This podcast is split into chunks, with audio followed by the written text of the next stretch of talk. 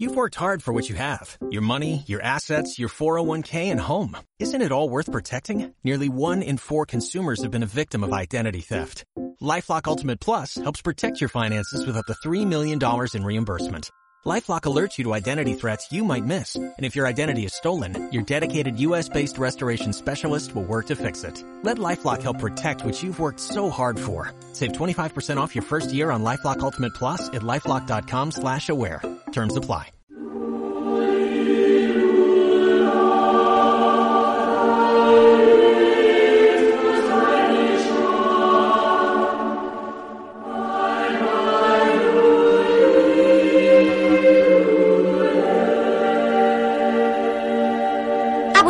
¿Puedo comérmela? No veo por qué no. Te queda mucho por aprender, niña. Nunca te apartes del sendero, nunca comas una manzana que el viento ha tirado y nunca te fíes de un hombre cuyas cejas se le juntan. Hay algo que debería contarte. ¿El qué? Pero quizás seas demasiado... Cuéntamelo, abuela. demasiado joven para entenderlo. Va, cuéntamelo, abuelita. Aunque nadie es demasiado joven para saberlo. Un lobo puede presentarse de formas distintas. Puede aparecer con distintos disfraces. ¿Qué quieres decir? El lobo que se comió a tu hermana era peludo por fuera, por lo que su alma subió derecha al cielo. La peor clase de lobo es la peluda por dentro. Porque cuando te muerde, te arrastra con él al infierno.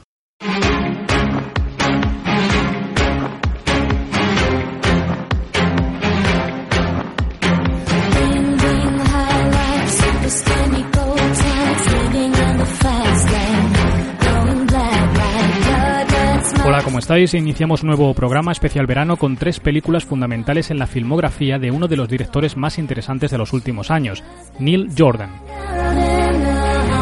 Esto que escuchabais al principio corresponde al film En compañía de lobos, del cual hablaremos en unos instantes, pero antes queremos recordaros, como siempre, que tenéis a vuestra disposición nuestros canales en redes sociales donde podéis consultar que se cuece en el blog, contenido en exclusiva bajo demanda, información sobre los nuevos y no tan nuevos episodios de subtexto, etcétera, etcétera.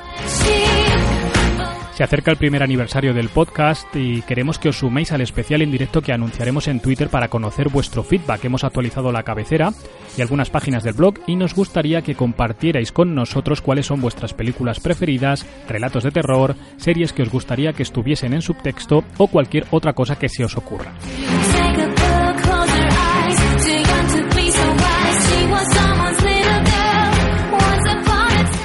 Los que se sumen a esta aventura podrán conocer de primera mano el proyecto bajo el sello fuera de contexto que iniciaremos este otoño, participar en algunos sorteos que tenemos preparados y muchas más sorpresas. ¿Qué tenéis que hacer? Pues seguirnos, no tiene más misterio, y hacer que nuestro trabajo llegue a más gente y que nuestro querido vampiro continúe drenando de historias las páginas del blog. Por cierto, dos apuntes más antes de comenzar. Nos acercamos a las 100.000 descargas entre todas las plataformas de podcasting en las que también estamos presentes y por ello queremos que parte del contenido previsto para el programa de hoy pase a estar disponible bajo demanda en exclusiva para los seguidores más fieles. Y resaltamos de nuevo la idea de seguidores, ya que de esta forma podremos interactuar con vosotros mediante ese follow, mensajito privado para solicitar el acceso y listo.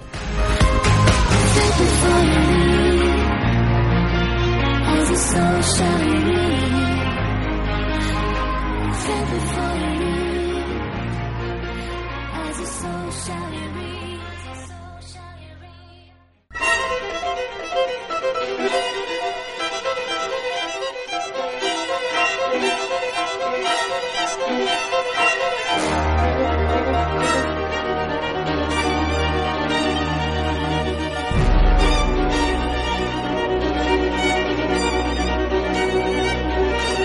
Neil Jordan es un director irlandés que quizá los más seriéfilos recordaréis por Los Borgia, una serie emitida por Showtime en 2011.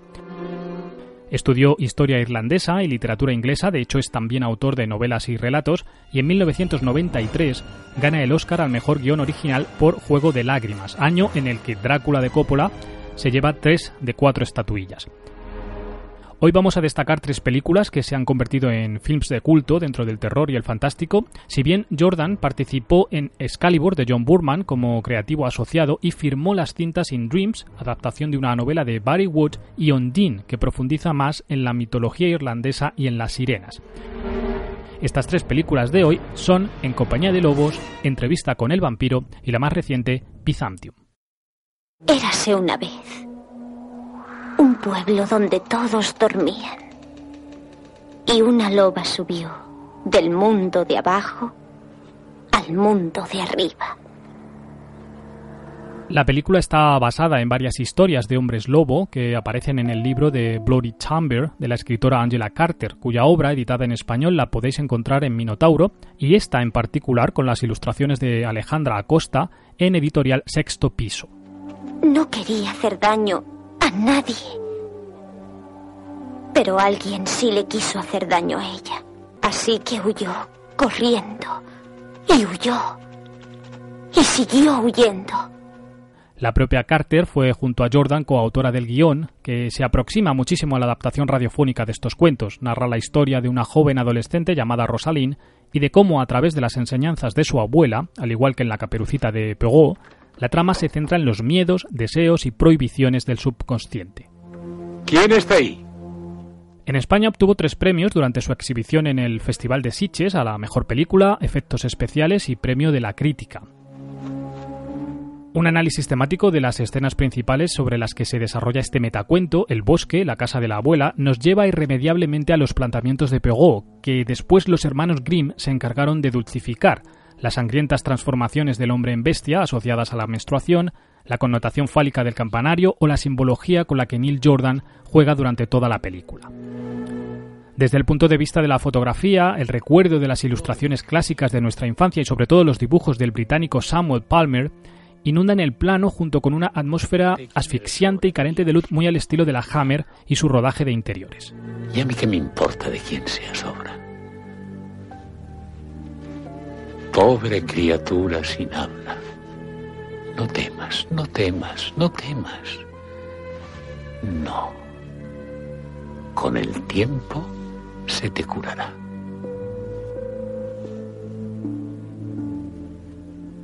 Y la herida se le curó. Porque en realidad no era más que una niña que se había apartado del sendero del bosque. Y nunca olvidaría lo que allí encontró.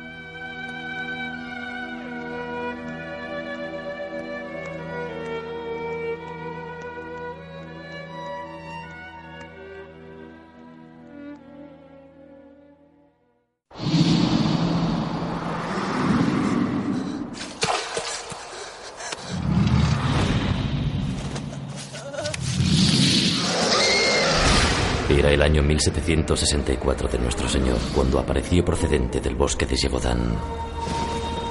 Se temía que ningún mortal podría librarnos nunca de las garras de la bestia.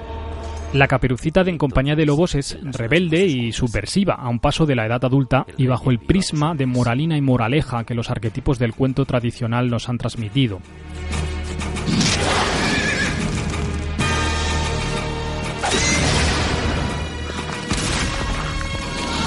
123 víctimas. El descubrimiento del sexo y la sangre menstrual abren paso al imaginario de la relación sexual y al peligro o al placer hacia lo desconocido.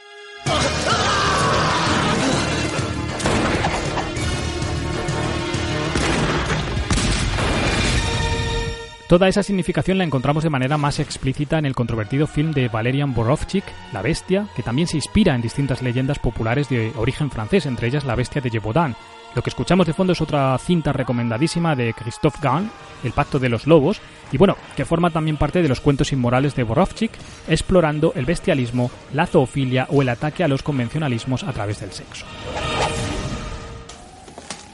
La bestialidad, es decir, el acoplamiento con una bestia, es el crimen más odioso, porque es el que más envilece al hombre, creado a imagen y semejanza de Dios, y es el peor contra natura. Por eso el Levítico, al castigar ese crimen, condenaba a muerte no solo a los que lo habían cometido, hombre o mujer, sino también al animal. ¿Las caricias que se hagan a un animal pueden ser consideradas como crimen de bestialidad? Las caricias impúdicas con un animal deben, según nuestra opinión, ser reveladas en confesión. Por eso Bernier aconseja a los confesores que pregunten a las mujeres, especialmente aquellas con tendencias lujuriosas, si han hecho algo vergonzoso con un animal. De esta forma a menudo se descubren secretos avergonzantes.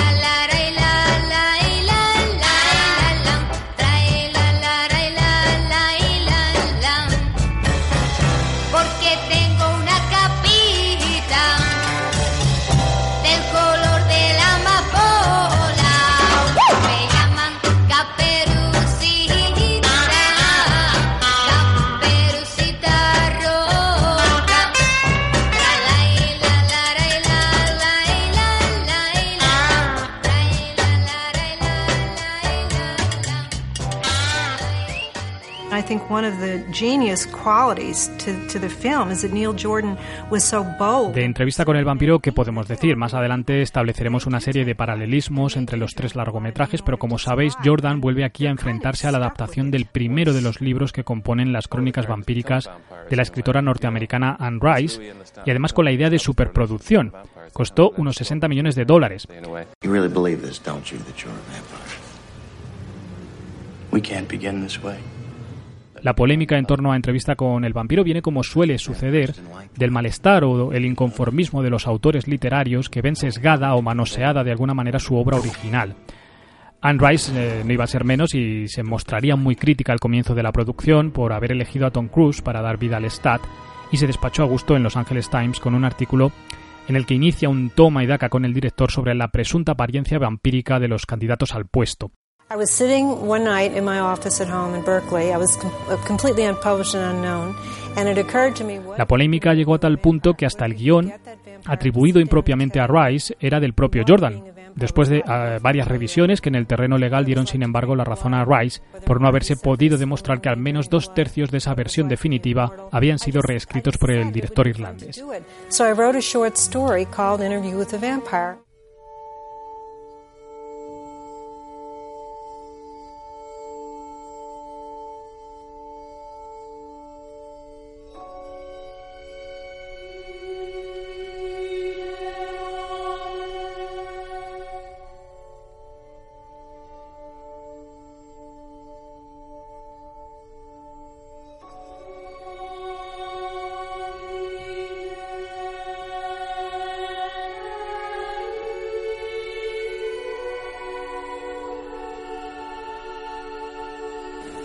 I shared Krista's life for a while with a remarkable young actor called Hugh O'Connor.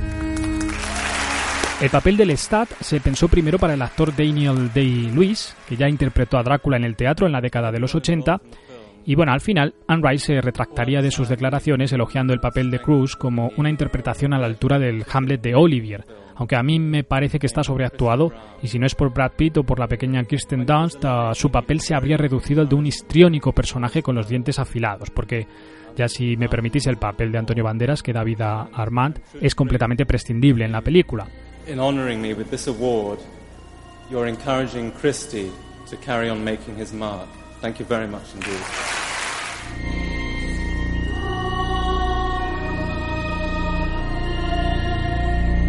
Anécdotas tenéis muchas, podéis consultar los avatares que rodearon al rodaje, las manías de los actores y las arduas sesiones de trabajo a las que se vieron sometidos.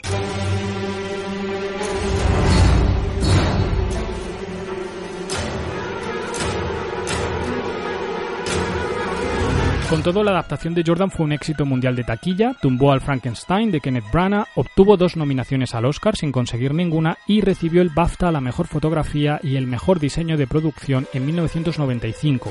Esas localizaciones en el cementerio Lafayette, en San Francisco, en Nueva Orleans, increíbles, que han hecho de ella una cut movie visualmente muy lograda gracias al trabajo de Dante Ferretti al frente de la dirección artística. Tiene un Oscar por Sweeney Todd, Stand, Winston o Rob Legato en maquillaje y efectos digitales respectivamente.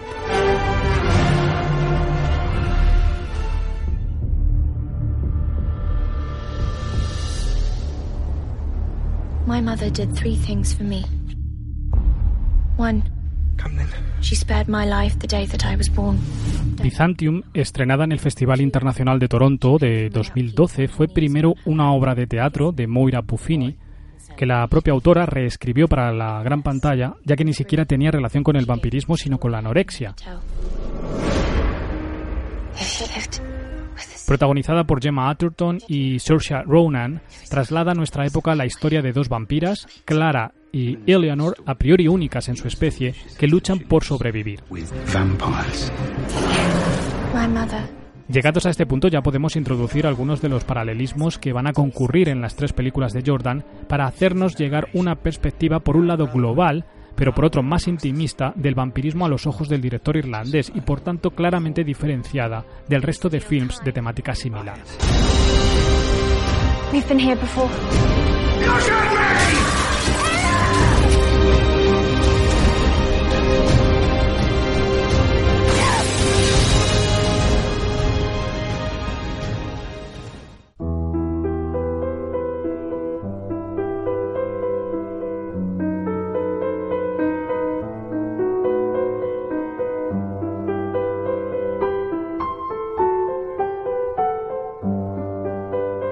Para no detenernos demasiado en el argumento de cada una de ellas y así tenéis la posibilidad de verlas quienes no lo hayáis hecho, vamos a empezar por destacar elementos comunes, ya sea elementos de guion, un objeto, una secuencia específica o similitudes en la línea argumental y en las tesis que se proponen. Como hemos indicado anteriormente, estas películas se basan en libros y en una adaptación radiofónica y hasta en una obra teatral, por lo que no son fieles versiones, evidentemente, y se omiten o se modifican partes que en las obras originales aparecen más o menos detalladas.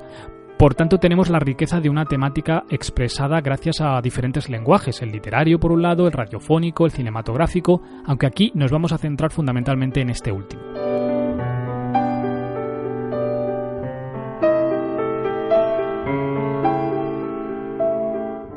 ¿Cómo recuerdas todas las notas? Lo recuerdo todo. Es una carga.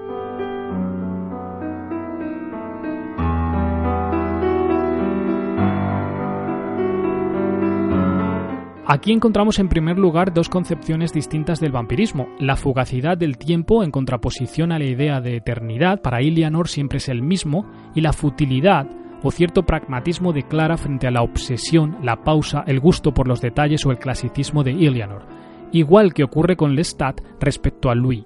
¿Qué te pasa? No puedes olvidar el pasado como si no hubiera ocurrido. A mí me preocupa el ahora, ¿entiendes? En esa referencia al tiempo vamos a escuchar ahora dos cortes de Byzantium y de entrevista con el vampiro respectivamente para subrayar la analepsis en ambas historias, esos flashbacks donde conocemos un poco más el pasado de los personajes y el comienzo de su declive hacia la oscuridad. Mi madre vive de sangre humana y lleva dos siglos haciéndolo. Pero fue una chica como tú. Nunca ha hablado de su familia. Las cosas que debe olvidar. Su historia empieza con dos oficiales que iban a ser llamados para ir a la guerra. ¿Son dulces? ¿Podría probar uno? Uno era el cadete de la Marina Darby. Toma. Una perla para una perla. Y el otro, su superior, era el capitán Ruthven. ¿Te apetece dar un paseo? Solo es una niña, Ruthven. Estoy seguro de que sabe montar. No vayas con él.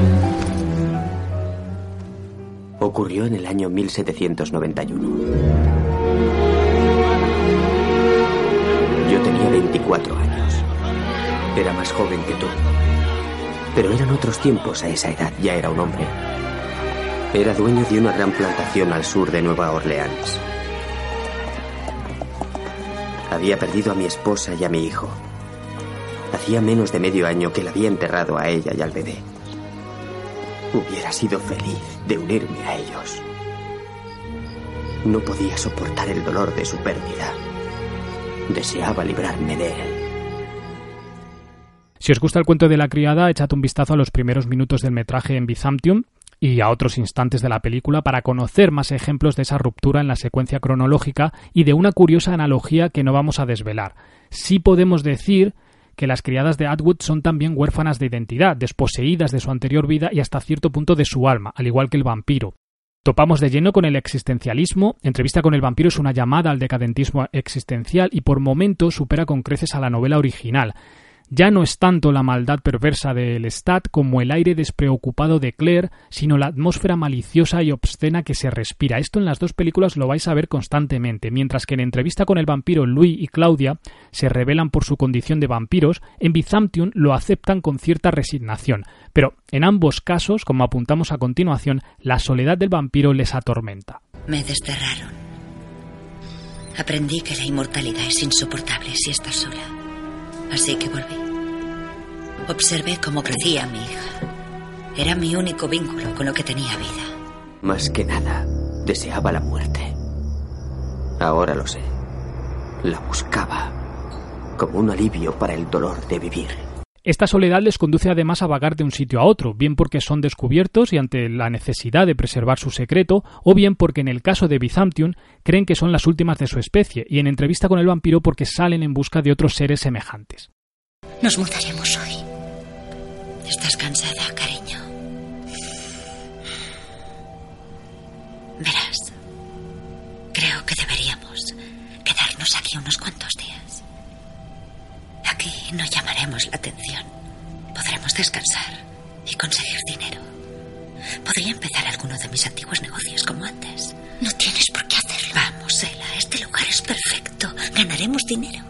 ¿Por qué no buscamos otra forma? No te preocupes. Tendríamos que estar en el infierno. ¿Y si no existe el infierno? ¿O no nos quieren en él? ¿Has pensado en eso? Pero existía un infierno. Y fuéramos a donde fuéramos, yo estaba en él. Alquilamos unas habitaciones en los muelles de Nueva Orleans. Venid aquí. Exploramos pueblo tras pueblo, ruina tras ruina, país tras país. Y no encontrábamos nada. Empecé a creer que éramos los únicos.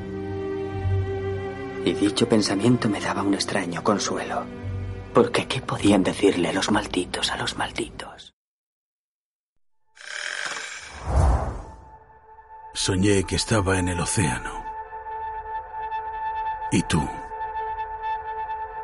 Y los demás, en una orilla lejana. ¿Estaba con nosotros? No, ¿Qué significa? los sueños no tienen significado, Dolores. Esa respuesta no parece satisfacerte. Porque no es totalmente sincera. El debate filosófico en torno al libre albedrío y a la responsabilidad del creador con su criatura lo encontramos en otros mitos como el de Shelley o incluso en Pinocho de Collodi o en la Olimpia de Hoffman, si bien en ellos la intervención humana es clara y para nada plausible, mientras que el origen del vampiro como entidad sobrenatural sigue irradiando ese halo de misterio y terror ancestral. Hasta este momento el riesgo no era real, pero ahora tú y todos los demás sois libres. Paradójicamente, la transmutación en vampiro genera a la fuerza familias disfuncionales. Clara y Eleanor en Byzantium, Lestat, Louis y la pequeña Claudia, a quienes deberá sumarse la malograda Madeleine en entrevista con el vampiro, o incluso la familia de Rosalind, golpeada por la muerte de una de sus hijas en En compañía de lobos. ¿Quieres asustar a nuestra hijita? Yo no soy tu hija. Sí que lo eres. Ahora eres hija mía y de Louis. ¿Sabes? Louis iba a dejarnos. Iba a marcharse. Pero ya no se irá. Ahora se quedará y te hará feliz. Louis.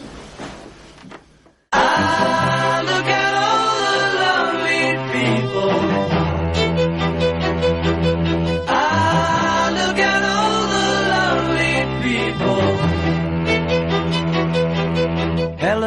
Rigby picks up the rice in the church where a wedding has been. Lives in a dream, waits at the window, wearing the face that she keeps in a jar by the door. Who is it for? Sin embargo, hay humanidad en ellos. En Byzantium la madre es la claraboya a cuya luz se aferra la protagonista, igual que Louis al principio con Lestat y luego con Claudia, o que Rosalind con la abuela, la cual con sus consejos la induce a esa transformación para salvarla del lobo.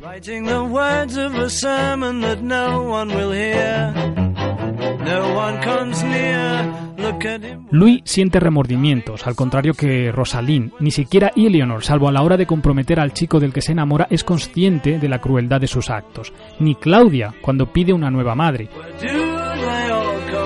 Asistimos a una especie de cosmorama compuesto por vidas aparentemente normales, destinadas a la superación de un trauma que no es todavía el del vampirismo, sino el del abandono de la madre, la muerte de la hermana o la prostitución, con la carga adicional de aquel.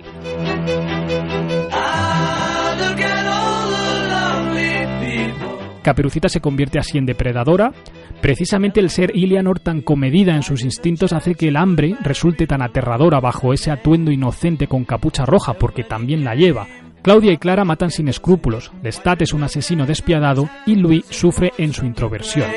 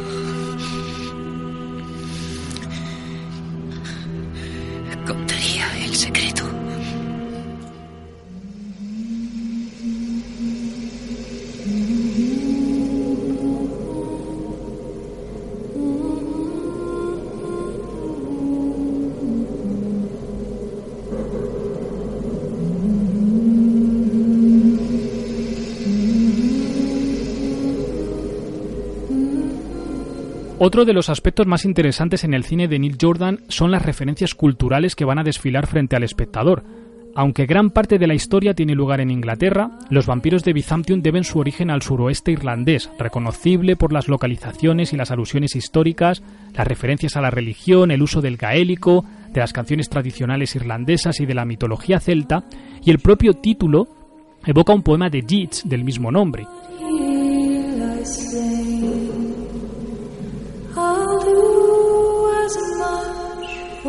En su libro Islands Immortals, Mark Williams utiliza el término neomito para describir aquellas novelas que adaptan tradiciones y antiguas leyendas a situaciones actuales. Jordan es irlandés como Bram Stoker y esto lo hace muy bien, jugar con la riqueza de la tierra en que ambos nacieron. Un ejemplo de otro de los guiños recurrentes de Jordan al pretender establecer una conexión entre el vampiro y el folclore irlandés es la imagen de la Melusina, una de las leyendas más atractivas de la Edad Media, que preside la fachada del orfanato, ese mismo edificio donde Ilianor asiste ya en el siglo XXI y que adopta formas de mujer serpiente, sirena o hada, tres seres malditos para la Iglesia Católica junto por supuesto con los vampiros. Lo que los habitantes de por aquí no entienden es que un vampiro no puede cruzar un umbral si no es invitado por una persona que ya esté dentro. Y si es así, no le detendrán ni todas las listas de ajo del mundo. En Byzantium los vampiros pueden caminar bajo la luz del sol, pero necesitan ese salvoconducto procedente de la literatura y las tradiciones que les obliga a ser invitados para poder entrar a una casa. Al ser invitada, Ilianor entra con el pie derecho, como Jonathan Harker, que no es un vampiro, en Drácula de Coppola, por ejemplo, y de esto también hablamos en otro de los podcasts, así que buscadlo si queréis más información.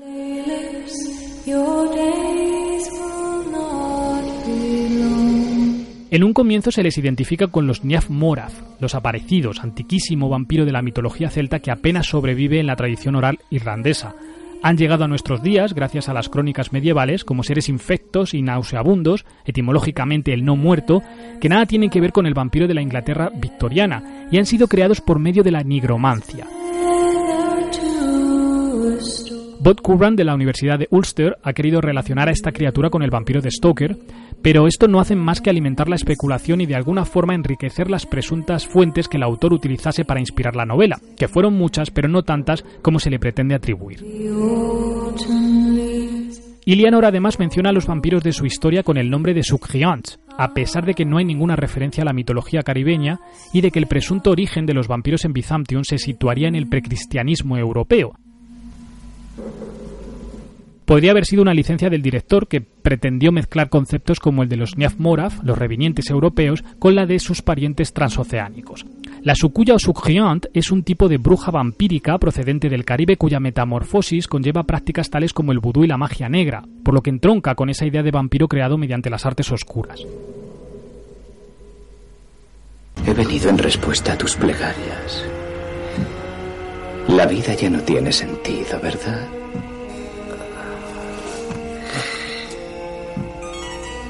El vino no tiene sabor.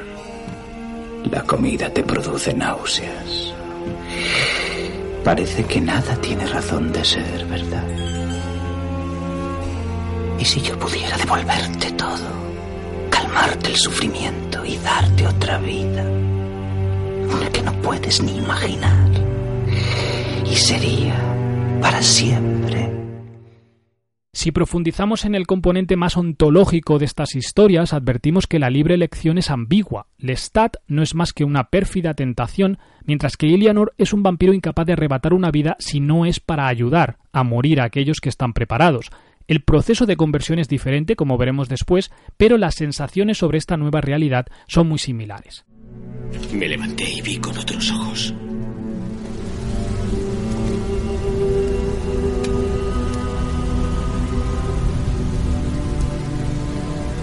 Todo lo que miraba era maravilloso. Pero mi visión tenía un precio. Perdí el alma. El mundo había cambiado, pero seguía siendo el mismo. Yo era un vampiro recién nacido sollozando ante la belleza de la noche. En Drácula Untold, la película de Universal dirigida por Gary Shore en 2014, hay una fuerza oculta en las montañas, un vampiro que somete al príncipe Vlad algo así como un pacto con el diablo a cambio de la inmortalidad.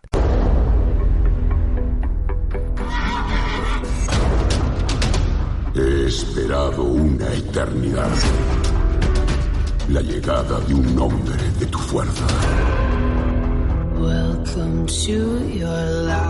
En el libro de Stoker, los Drácula adquieren sus poderes en un lugar remoto conocido como las Colomans, pues bien, en Byzantium el proceso de transformación de humano a ser inmortal es arbitrario, con un factor clave supuestamente mágico. En el interior de una cueva, cuyo emplazamiento es una isla ignota, el aspirante a vampiro queda reemplazado por su doble no muerto. De nuevo aquí reconocemos la figura del doppelganger, el otro, el doble en Lovecraft y el alter ego en Stoker. Se trata de las reminiscencias de ese ser humano anterior al vampiro que a fin de cuentas es el mismo, pero transformado, renovado. Esa reinvención del vampiro en palabras del propio Jordan.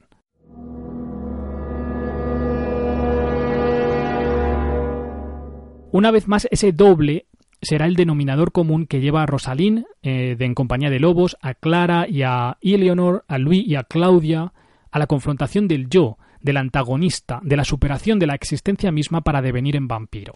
Esta isla sin nombre, en Byzantium, bueno, pueden ser diferentes formas eufemísticas de referirse a una revelación ocultada por la Iglesia o bajo su brazo ejecutor, pues la Iglesia Católica en Irlanda se ha implicado bastante en el conocimiento popular sobre el vampiro europeo, invirtiendo esfuerzos en objetos apotropaicos, como el crucifijo o las enseñanzas bíblicas. Esto también eh, lo podéis ver en cualquier película de la Hammer o en cualquier película que esté mínimamente basada sobre todo en la, en la obra de, de, Bram Stoker, en el Drácula original. Por eso Ilianor considera Clara su salvadora.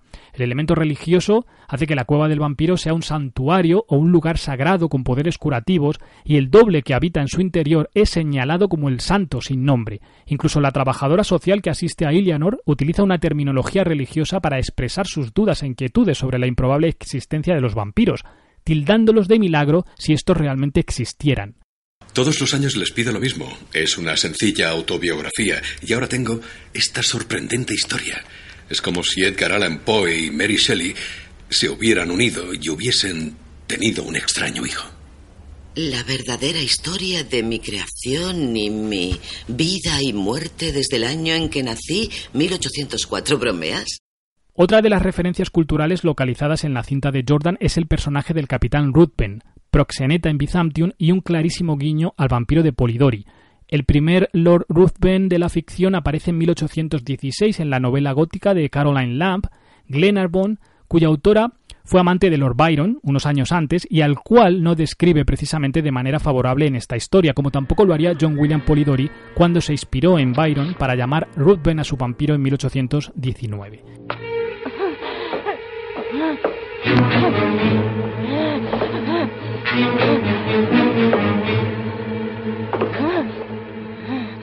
Tenga presente, señor Ken, que esta mujer no es su cuñada. Ella está muerta. Además, otro de los perseguidores de las dos vampiras es el alférez Darville, igual que el personaje del fragmento que Byron escribió en la famosa velada de Villa Diodati.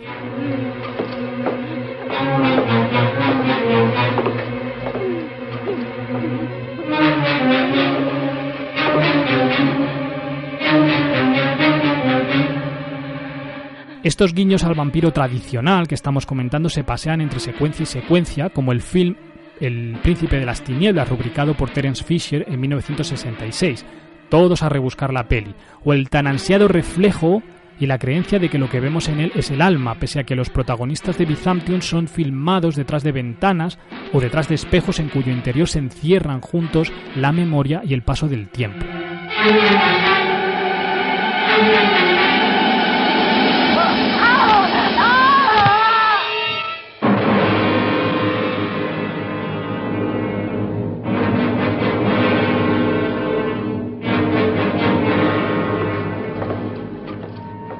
Absolvo ad omnibus sancionis et peccatis in nomine Patris et Filii et Spiritus Sancti.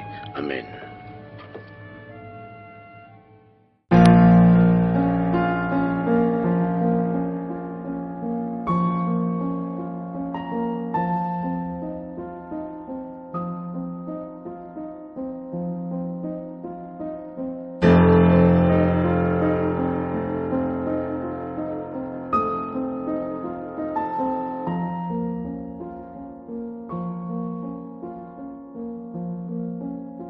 ¿Cómo se alimentan? No vemos colmillos puntiagudos por ningún lado y sin embargo beben sangre. En entrevista con el vampiro, aunque estos de Anne Rice son más tradicionales, Lestat porta además un accesorio en forma de dedal para drenar las suculentas venas, mucho más sofisticado en la película El Ansia, ese ángel egipcio que cuelga del cuello de Miriam Blakelock, y más aún en Hotel, la quinta temporada de American Horror History, donde el artilugio pasa a ser un guante reforzado en la punta.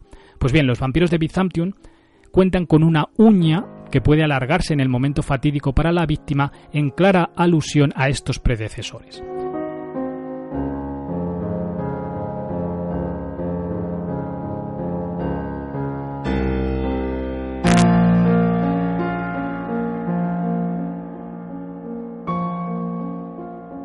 A modo de conclusión hemos querido dejar para el final dos elementos decisivos para entender la belleza estética de los films de Jordan.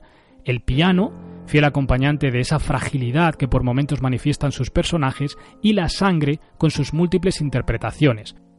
El pecado como una de ellas, la hermandad de Byzantium tiene su equivalente en la iglesia patriarcal, que no admite mujeres y menos si son prostitutas, motivo por el cual Clara es desterrada, y de esta forma evocar en el espectador el estigma causado por la marca del vampiro, cuya importancia se hace mayor cuando la mujer está por tres veces maldita, por ser mujer, por ser vampira y por convertir a otros. Este férreo código moral y de conducta es notorio en los vampiros de París cuando castigan a Louis y Claudia por haber convertido en inmortal a alguien indigno, Madeleine. Lo es también en En compañía de lobos, con todas las advertencias sobre los peligros de apartarse del camino y la simbología del color rojo de la caperuza, de la sangre menstrual, del conocimiento de lo prohibido y del alto precio que hay tras el umbral, clarificado plenamente gracias a la imagen como metáfora y a la cascada de sangre que purifica en tanto que corrompe, una de las mejores escenas de Byzantium de Jordan.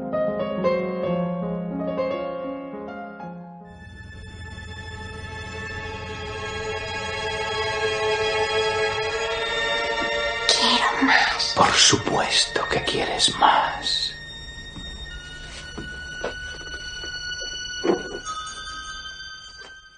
Vosotros también queréis más, pues tenéis más leyendas sobre revinientes irlandeses, sobre todo mujeres con largas uñas que regresan de la tumba para secuestrar a pequeños infantes en nuestro contenido bajo demanda.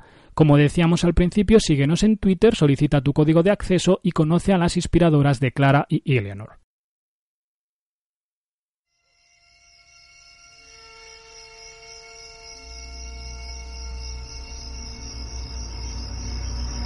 ¿Ya te has despedido de la luz?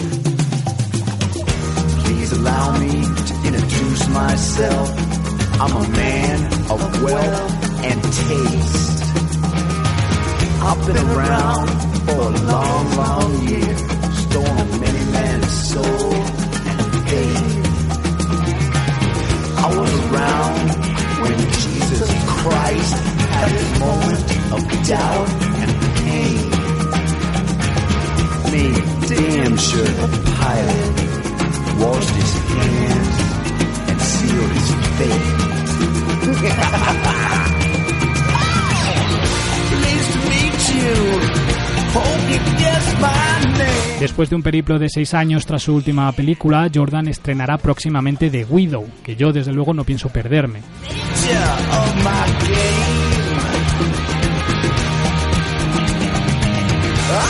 A Jordan se le ha tachado de una excesiva autocomplacencia, parafraseando cada una de sus premisas narrativas, algo que en las obras en las que se basan sus películas, consideradas individualmente, aparece inconexo, como es obvio, pero de lo que no cabe duda es de su estilo personalísimo. I rode a tank, held a tin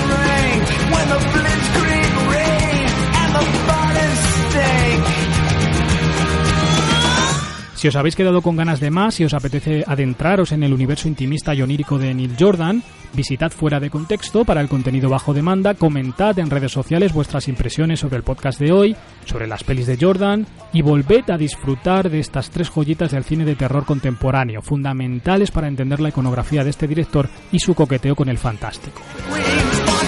No olvidéis el aniversario, gracias por estar ahí, nos vemos.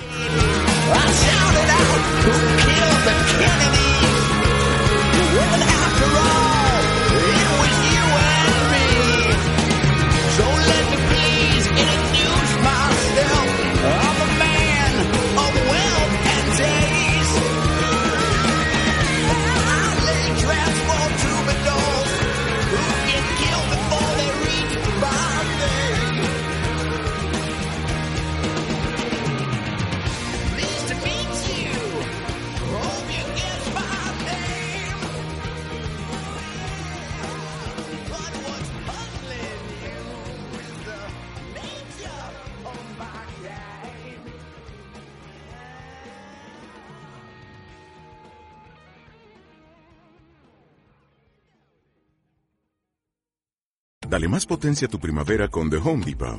Obtén una potencia similar a la de la gasolina para podar, recortar y soplar con el sistema OnePlus de 18 voltios de Ryobi desde solo 89 dólares. Potencia para podar un tercio de un acre con una carga. Potencia para recortar el césped que dura hasta dos horas. Y fuerza de soplado de 110 millas por hora. Todo con una batería intercambiable. Llévate el sistema inalámbrico OnePlus de 18 voltios de Ryobi. Solo en The Home Depot. Haces más. Logras más.